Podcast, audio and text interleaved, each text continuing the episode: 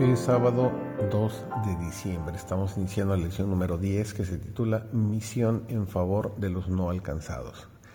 Es la primera parte. Su servidor David González. Iniciamos el estudio de esta semana. El Señor Jesús considera cada alma con profundo interés. Ha afirmado que las características espirituales de la Iglesia deben ser cuidadosamente preservadas. La Iglesia en el mundo está en el mundo y debe trabajar para el mundo. La verdad debe ser proclamada hoy a toda nación, tribu, lengua y pueblo.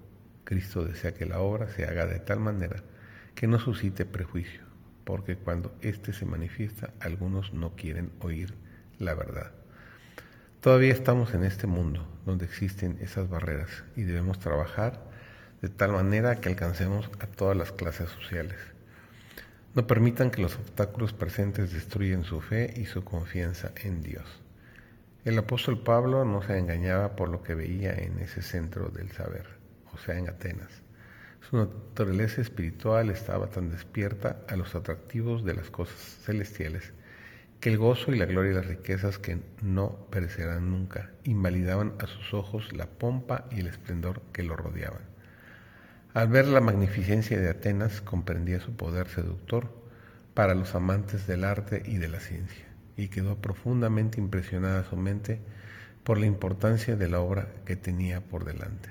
Disputaba en la sinagoga con los judíos y religiosos, y en la plaza cada día con los que le ocurrían. Pero su principal labor era proclamar las nuevas de la salvación a aquellos que no tenían un concepto claro de Dios y de su propósito en favor de la especie caída. El apóstol había de encontrarse pronto con el paganismo en su forma más sutil y seductora. A menos que los miembros de la Iglesia de Dios hoy tengan una relación viva con la fuente de todo crecimiento espiritual, no estarán listos para el tiempo de la ciega.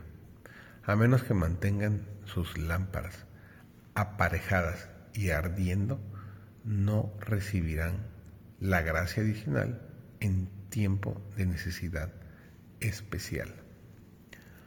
Únicamente los que estén recibiendo constantemente nueva provisión de gracia tendrán una fuerza proporcional a su necesidad diaria y a su capacidad de emplearla.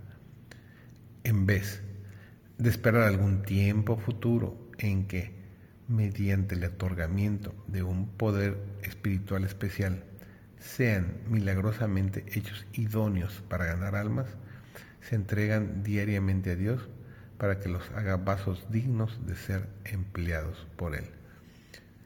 Diariamente están aprovechando cada una de las oportunidades de servir que están a su alcance.